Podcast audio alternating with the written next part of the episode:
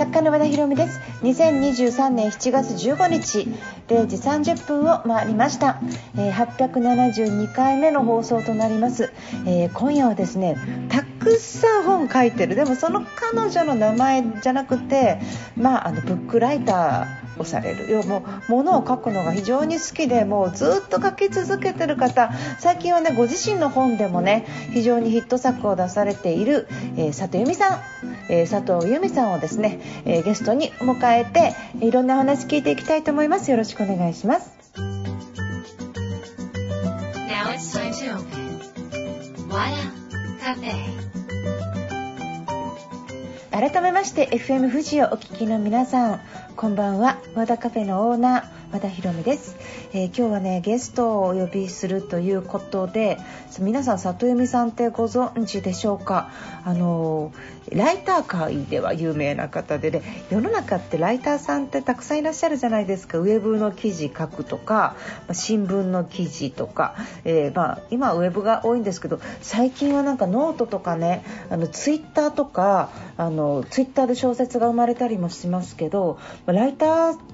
ぽい人というかみんな文字書くというか文章を書くのむちゃむちゃ上達してないですかみたいなものすごい。まあもう自分がこんな文章を書いてていいのか作家となんか名乗りながらって、まあ、いつも思うんですけど世の中の人みんな文章を書くの上手くなってますよね。やっぱりこれトレーニングなんでしょうね。毎日毎日ツイッターに文章を書いてたらこれ140文字、まあ、今あの多く書けるシステムもありますけれどもその中でいかに伝えたいことをまとめるかって毎日やってたらキャッチコピーとか上手くなっちゃいそうですもんね。あの今日のゲストの里読さんはなんか聞くところによるととにかく小さい時からなんか本が読むのが好きでもう作家になりたい書くことがしたいと思っていらっしゃったって、まあ、こういう方っていらっしゃるんですよねあの小説家の方たちもそういう方とか多くって私はねあの後付けで作家になっているから小さい頃にすごい書くのが好きだったわけではないんですけど、まあ、あの後から開花する人もいますしね。でもとにかくね文章を書くってすごい頭使うっていうか言語化するってすごい大事じゃないですか。なんとなくとかなんかねとかって言ってるその言葉を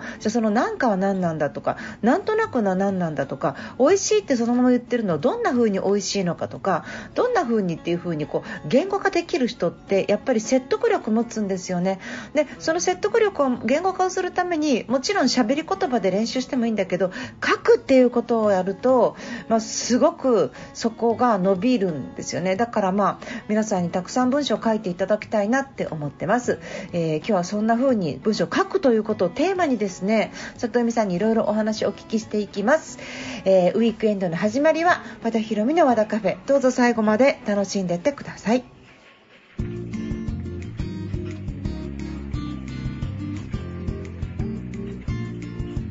緑黄色社会でキャラクターお送りしました。和田博美の和田カフェ。ここからはゲストの時間です。今夜のゲストはライターでコラムニストの佐藤由美さん。佐藤由美さんです。こんばんは。よろしくお願いします。よろしくお願いします、えー、FM 富士をお聞きの皆さんこんばんは、えー、佐藤由美です、えー、和田さんにも佐藤由美と呼ばれているので佐藤由美と呼んでください。よろしくお願いします。はい。ありがとうございます。あの今日はえー、っと佐藤由美さんが上司されたえー、っとママは君と一緒に大人になるっていうね。すごいたくさんありがとうございます。えっとこちらのねあの本を中心にちょっと里見さんについてフォーカスしていきたいんですけど里見さんはこの本を出される前のところからちょっと里見さんのことについてお話ししたいんですが、はい、日本初のヘアライターエディターということで、うん、日本初のヘアライターさんってどういうお仕事なんですか？えっとですね。うんうん美容師さんたちが今どんな髪型が流行ってるか、うん、どんなヘアケアがいけてるのかっていうふうに、はい、プロの方々が、えー、発信することを一般のお客様に伝えるような仕事をしてました、うん、えー、ヘアカタログを作ったりとか、はいはい、あのヘアケアブランドさんのタブレット作ったりとか、まあ、髪型に特化した仕事をしてきました、それであのライターってこう物書く仕事じゃないですか、うん、里弓さんって物書きはいつ頃からやってたんですか？えっと23年ぐらい前です。何かきっかけだったんですか？あ昔からすごく書く仕事がしたくてですね、うん。はい、そうででもあの小説家みたいなゼロから1を生み出すことっていうのはなんかどうやらできなさそうだと思ってた時に、はいうん、あのライターという職業が人から話を聞いて書くっていう仕事があるっていうのを知って、あこれがやりたいと。じゃあのなんか小さい頃からあのご両親が、えっと学校の先生。和田さんなんでそんなことしてるの？ここ書いてある。そうかそうかこれ書いてあるから。学校の先生でで弟さんが IQ むっちゃ高い超天才で それで里海さんも小さい頃から小説読むのが好きですごい好きで本の世界にずっと入られてた方だから、やっぱり文字っていうのに触れるってことがすごく長くあったってことですねそうですね、うん、だあのただ就職活動が結構こう出版新聞ほぼ全滅しまして、うん、最初に行ったのテレビの制作会社だったんですよ。へえテレビ？そう。でそこはなんか脚本だったり台本だったりとか、はいはい、もしくはあの撮ったあの映像のノベライズ化とか、はいはい、そういう仕事があるから書きたい人でも大丈夫だよっていうふうに言ってもらって入ったんですが、やっぱ書く場所そんなになくて、あこれはダメだと思って、3年経って3年は AD やってたんですけれども、えー、退社してフリーのライターになりました。すごい早いですね独立がうん、やりたいことに対する情熱が強い、うん、書きたい書きたいっていう情熱がすごく強くってそれで書きたくってテレビ制作会社行って書けないからすぐフリーって、うん本当に書くために生まれてきたみたいな人じゃないですか。そんなことはね全然ないんですけどすごい、うん、就職活動の時って出版社に行けば書けるって思ってたんですよ、はい、でも意外と就職した後に気づいたのは出版社さんにいるのは編集者なんですよね。そうです。そう。だから最初のことの知らなかった。書かないです。もんね、まあ、書かれる方もいるけどほとんどは編集が作業じゃないですか、うん、でライターというのは、ほとんどの方がフリーランスなんだっていうのは就職してから知ったんですよね。なのでだったら会社に受け入れてもらえなくても、合格しなくても入社できなくても自分で1人でやり始めれるんじゃないかって思って独立しました。あの、えーと、なんかこう作文コンクールで優勝するとか書くことでなんか自信がつくようなきっかけってあったんですか？小学生ぐらいの時は、作文書くの得意でしたね。大学も作文1本で入りました。やっぱり。私裏口入学って言われたえなえ一本で入れるんですか？あのね当時ね、ええ、私お茶の水女子大学の国文科っていう古いところなんですけど、え、当時何年かだけ推薦入学があったんですよ、はい、多分本当何年かだけ、はい、その時が作文だけで入れたんですよ。なので何について書いたんですか？枕草子のあの四季あの春夏秋冬の表現について書きました。かっこいい。絶対書けない絶対無理すごい。でもなんかね世界中の文学でどの文学でもいいから、はい、四季について触れている。季節について触れている文学について一本書けっていう小論文だったんですよ、はい、でも枕草子が思いつかなくて、えー、春は獣以外何も思いつかなくて。はいそれで書いて入学しました。やっぱり文字を書くために生まれたんですよ。やっぱりやっぱりやっぱりだってなんかこうもう全部つながってるもん。そうでも和田さんも今すごく書くことやられてますよね。書くの好きですけど、うん、あの多分もう相談したいぐらいですけどまずスピードが遅い。集中力がない。そんなにいっぱい書けないっていうね。なんかそれだからその何冊もインタビューして記事書くっていうのが私もし記事、ね、3本3000字を3本書けって言われたらもう嫌です嫌です。嬉しいでしょ？いや嬉しくない。でもねあのねライターさんとかでね、ええ、締め切りが待ち遠しい人とかいないですよやっぱり。あそうですか、うん、あのみんな多分書くのはしんどいと思う。しんどい、うん、あしんどいんだ。しんどい。辛いって思っちゃうんですよ。あ辛い辛い。間違いないです大丈夫です。間違ってないです。本当ですか？なんかね書くのが好きで好きでたまらないっていう人ねあんまり聞いたことないです、はあ、生まれない時あるじゃないですかなんかで書いてもなんかちょっとみたいな。あありますね。いやでもすごいな。いやなんか書き方について行こうかな里恵美さんの講座。私の講座ものすごい宿題厳しいです。え無理だ。多分多分病んじゃうと思う。病んじゃう。どんないっぱい書かせるんですか？すっごいいっぱい書いてもらうしものすごいフィードバックします。私もフィードバックしてるもう丸24時間とかずっと赤字入れてますもん24時間って。なんか40人生40人あの生徒さんいるんですけど、ええ、1週間に1回課題上がってくるから、ええ、ギリギリにみんな提出してくるから、うん、だいたいゼミの日は寝ないで添削してそのまま突っ込むちょっともう本当に私ちょっと今爪の赤系かなって今思いました。まあ、それそれ仕事なのでですねいやいやもうでも私なんかいやすすいませんすいません皆さん。すいませんでした。すいませんでしたすごいですね。だからやっぱり文章やっぱりそこまでしっかり見れて文章を書くのが好きだからできることですよね、まあ、そんなわけでですね、うん、あのちょっとこちらの本のありがとうございます。たいと思うんですけど、はい、これってなんかどこでエッセイ連載されてあえっ、ー、とですね、うん、小学館さんのクフラという、ええっ、ー、とメディアさんで3年間、えっ、ー、と子育てについて連載させてもらって、あじゃあ一冊にしましょうかって言っていただいて、今年春に出たなるほど、はい、ちょうどなんかこれ書き始めた頃に離婚されたってことですか？そうですそうです、うんうん、あの離婚が決まってから書き始めたでもなんかあのこれを書くことによって、うん、なんか里由美さんがどんどんこうなんか優しいというか、うん、なんか変わったみたいなことが書かれてたじゃないですか。すね。うん、きっかけとしては離婚と同時に何かこうやってお子様のことを観察じゃないけど向き合って文章にすることによって、うんうん、いいなんか相乗効果みたいなのが生まれたのかなと思ったんですよ。それはあった気がします。なんかこれタイトルが、ママは君と一緒に大人になるっていうタイトルなんですけど、はい、もうまさにこう子供を観察していると、なんかね、異文化交流みたいな感じだったんですよね、はい、なんか、私留学はしたことないんですけど多分留学とかしたらこういう感じなのかなっていうぐらい、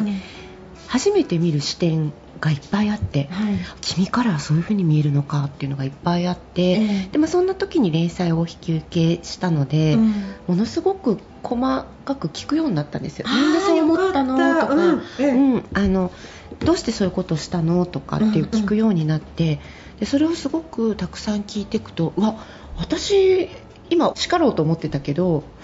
彼の方が正しくないって思うことが結構いっぱいあってびっくりしたんですよね、えーえー、なのでなんか楽しかった。なんか取材みたいなんですよね。なんか取材みたいだった。取材してる感じですよね。そうそうそうそれするともう全然視点が子供でイラっていうのがちょっと感情がカメラ引いてみる感じになってたんですね。それもあるかもしれないですね、うんうん、なんか今まではこれが常識でしょ？とか、うんうん、こうしないと良くないでしょ？って最初に私が意見を言ってたんですけど、うん、先にちょっと意見を聞いてみるようにしたんです、まあ、それはやっぱり連載があったからっていうのは一つ大きくて、まあ、言葉はとても良くないけど、どんな風に考えているのか、まあ、ネタ集めてた言葉よくないけど、はい、まあ、最初はそのつもりっぽい感じでいろいろ聞いてたんですけど、はい、まあ、聞いていくうちにすごい子供ってものすごい考えてるんだなとか、なんか大人が常識って思ってることってすごい詭弁だなって思ったりとか、なんかここの、うん、じゃあ例えばその中で一例をちょっと挙げますけど例えばルッキズムの問題があって。ルッキズムの話はい。で、うんうん、あのえっ、と背が低い高いっていうところで、ちょっと里由美さんの既成概念とお子様のその価値基準の違いみたいなものでちょっと、うんうん、そうですね、あのうちの子がね、はい、お友達になんとか君、超ちっちゃくて可愛いってなでなでしたんですよね、はいはい、でそれを見てあの、多分そのお母様は、うん、あの身長がお子さんの身長低いこと気になさってたので、はい、私すごいドキッとしちゃって、はい、あんなこと言っちゃだめじゃんって思ったんですよね、人が嫌なこと言っちゃだめじゃないって思ったんだけど息子はケロッとして、うん、えちっちゃいことって悪いことなの？って言われたんですよ。うんうん、いやよく考えたら全然悪いことじゃないって思って、うん、あれ？ちょっと待ってよって。じゃあちっちゃいことを指摘してはいけませんって言っている私たち大人の方が差別してないとかいろいろ考えさせられたんですよね、えー、すごい斬新っていうか、うんうん、でも多分お子さんの方が正しいですよね。そうそう、はい、だから背高いからって偉いわけじゃないでしょって言ってて、えー、あおっしゃる通り。彼は背も彼より背が高い人に小さいと言われたら何とも感じないみたいな何も感じない。それは事実でしょって言われたんですよ、ね、でもなんかなんで大人なんですか？いや分かんないこれは、ええ、大人なのかな？いやでもむしろ子供らしいのかなって思いました。まだ大人のそのこれが良かれっていう常識にまだ縛られていない、ピュアな子供らしさなのかなっていうふうに思ったんですけどね。あでもなんかこうちっちゃい子供小学校生ぐらいになってくると背が低いとかそういう外見的なことでいじめに遭う子もいると思うんですよ、うんうんそうですね。だから全ての子供がそういう風なフラットで見てるわけではないので、うんあそっかそっか。だからなんかなんだろうそれででも里見さんがそうやって教えたわけでもなければ彼の中に何かそういうものを見る視点があったのかなってちょっと私は思ったんですけど。はい、なんかなんかなんかすごい。いろんなところを見てるなって思いますよね、はい。なんかこうびっくりする。ええ。こうスルーしがちなことをよく見ているな。なんかおじいちゃんに、はい。なんかあのなコロナで夏休み、うん。つまんなかっただろうって言ったら、勝手に決めないでよっていうシーンがあって あれもすごい可愛いっていうか、うん。あいいこと言うなみたいな、うん。その決めつけないっていうか。そうですね、はい。なんか僕は僕ってずっと言う人だったんですよね。ちっちゃい頃から。うん。だからなんて言うんだろう。これがなんか私が言ったことを全てはい分かったっていう子だったら多分そんなに私真剣にコミュニケーションしなくてもきっとはい。うまくやっていけたと思うんですけど、はい。納得してくれないと動いていただけないので どうしてそう思った？どうしてこれは嫌っていうのをすごい聞かないとはい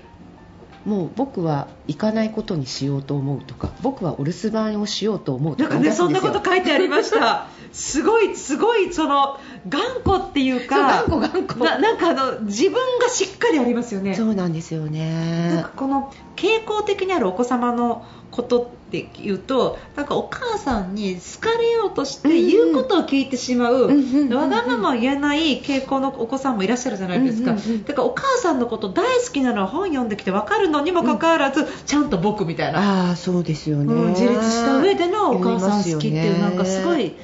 なんかしっかりしてる感が否めないですねお子さんの。そうかもしれない。なんでしょうな何しっかりしてるのか伝じゃないですか。だって言葉がなんかトレースされるって書いてあったからやっぱりこうでもね私はね良い子だったの。え？私はすごい良い子だったんです親の言うことに反抗しないとっても良い子だったんですよ。えええでもう勉強とかもええ。何も言われなくても真面目にやえる、うん。もう真面目にやるもんだとうん。思っていたなんかこうちびっこ優等生だったんですよ。なんか学級委員長とかもじゃあみんなやらないなら私やりますみたいな。すごい。あ優等生だ。そうそうそうそう。そうええいたクラスにいそう。た。そうなんですよ、ええ。そういうちょっと感じの悪い、まあ、なんていうの先生に好かれる優等生だったんですよ。はい。でも全然タイプが違う違いまので、すよね。うんうんびっくりするじゃあそれ大人になってからの里山さんに似てるんじゃないですか？あかもしれないですね。だって書いてあったらなんか里山さんが仕事のミスはともかくとしてプライベート私はごめんなさい、ま、間違ってましたと誰かに謝った経験がないって言われて。てもうこれすごい強いと思って。プライベートで謝らないどういうこと？みたいな。いやいつも私が正しいと思っていたそれからなんかそれそれが似てなんかその それなんか似てる要素っていうかそれお母さんのそれ見てきてるんじゃないですかあそうなのかな。ええでもいわゆる里山さんが正しかったんですよねやっぱり。本当に。いやあのね私あ例えば、うん。そのその一瞬ではええ。私の意見が正しかったかもしれないんですけど、うん。それをなんかこう打ち負かしてしまう。私が正しいじゃんって打ち負かしたことで、ね。えそうなんです弁が立つからね、ええ言い負かしちゃうことで、ええ。その後なんかこう試合に勝って勝負に負けるみたいな。こうすごくやりたかったことがギスクシャクしてうまくいかなくなるとか、はいはい。仕事でも、はい。いや私はここまでにちゃんと納品していてこのこれやってるんだからここ私が悪くないですよねって言ったことによって みんなが協力してくださらなくなったりとか。すごいねもう本当にダメダメダメだったの。私すごいダメダメで。うん。でそのダメダメにやっぱ気づかせてもらったんですよね子供ママはすごい言ってることは、うんまあ、一貫してないって言葉は知らないからええ。あれなんですけど、えもうママ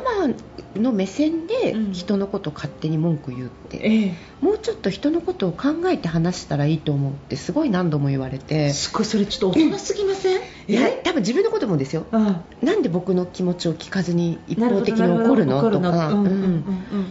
そう。で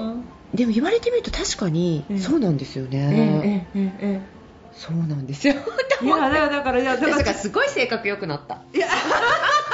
いや似てになんかだから私似てるんだなと思いながら、まあ、ちょっと読んでました、まあ、いろいろちょっと聞きたいところがすごいたくさんあるんですけど、うん、今の子どもたちは過去なかったことにできないっていう話があってこれはその今、えーと、今の子どもたちじゃなくて今聞いている大人も一緒かなっていうふうに、うん、デジタルタトゥーみたいなものとかもあるし、うん、中国なんか行ったら全部録音、録画されてるじゃないですか、そういうのも含めてだから犯罪が減ったみたいなね、プラスの面もいっぱいあると思うんですけどこれってやっぱり今の子どもたちこれから育っていく上において私たちみたいな世代とはだいぶ違うナイーブさとかその行動が制限されるようなことってあるんですかね？ね、すごく思うのは、うんうん、その昔はなんかお天道様が見てるよとかねあ、ええ、あのそういう悪いことをすると因果応報ってあるよっていうのを、まあ、なんとなく、はい、こう確かにご縁が回るから、うんうん、悪いことすると悪いことが起こるってなんとなくだったと思うんですけど、はいはいはい、今過去にやった悪いことがもうつまびらかにこうパンって出されちゃいますね。お前この日これやったよねってなってしまいますよね。黒歴史ですね。でもなんか人間って忘れることができなかったら相当しんどいくないですか、ええ、ずっと言われて、うん、いやだから私このこれ結論はないんですけれど、え、この先多分とっても大きな問題になっていくだろうなって思ってるんですよね。なるほど、うん、昔の文章なり昔の言葉なりがいつでもさらされてしまうっていうことに対するメンタルの持ち方なのかうん。でも発言を制限されるような気がしますよね、うん、ああのー、そうなんです。オフレコがなくなりましたよね、うん、ですね、ああなんかわかるな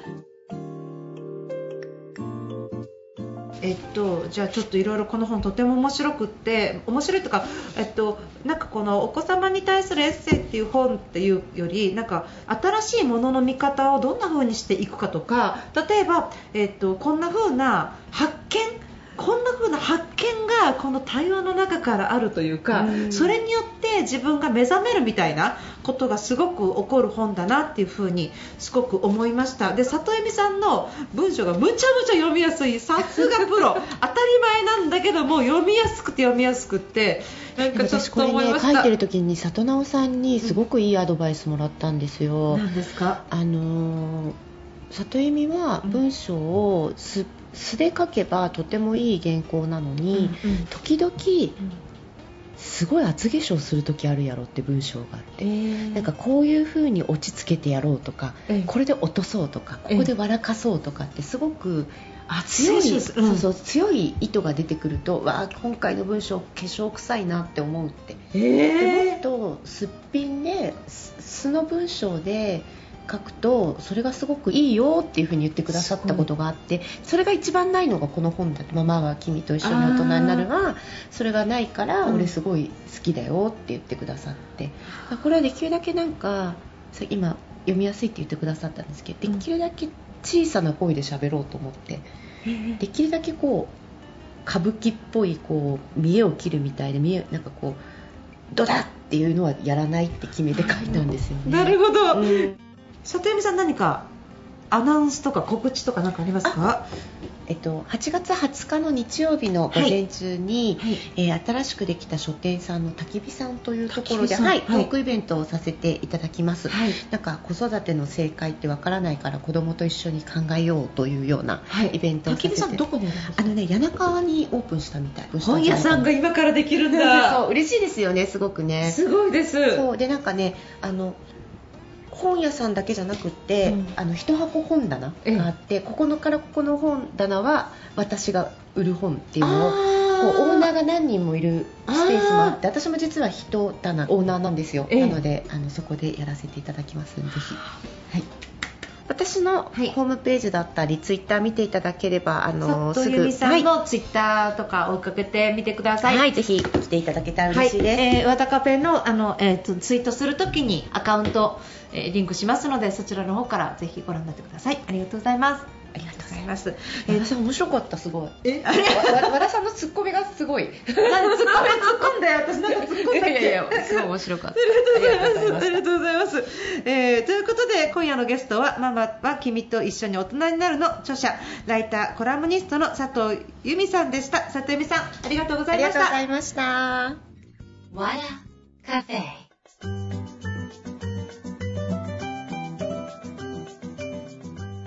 オフィシャルヒゲダンディズムでたかが I love you 聞いていただいてます。はい、えー、今日はですねえっ、ー、と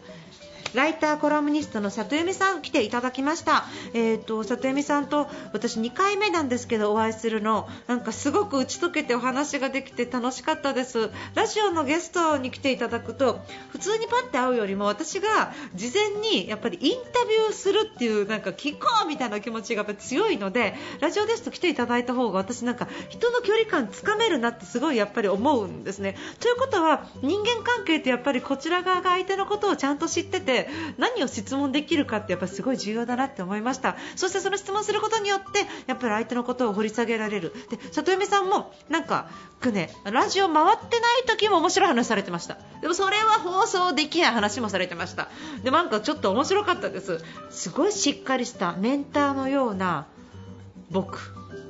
もう本当羨ましい限りです。メンターじゃないか。いやお父さんじゃないか。いやおじいちゃんじゃないかっていうね、まあ、それぐらいあの素晴らしいことを伝えるすごいお子様息子さんですね。ママは君と一緒に大人になる、えー、素晴らしい言葉宝物の言葉がたくさん入ってますのでぜひ皆さん読んでみてください。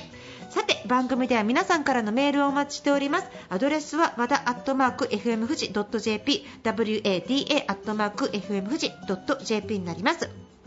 えー、ということで和田博美の和田カフェ今夜はこの辺りで閉店です、えー、今週、えー、1週間本当にお疲れ様でした。今お仕事中の方頑張ってください、えそして、えお休みの方明日からゆっくりお休みください。来週もまた素敵な1週間になりますように。お相手は和田博美でした。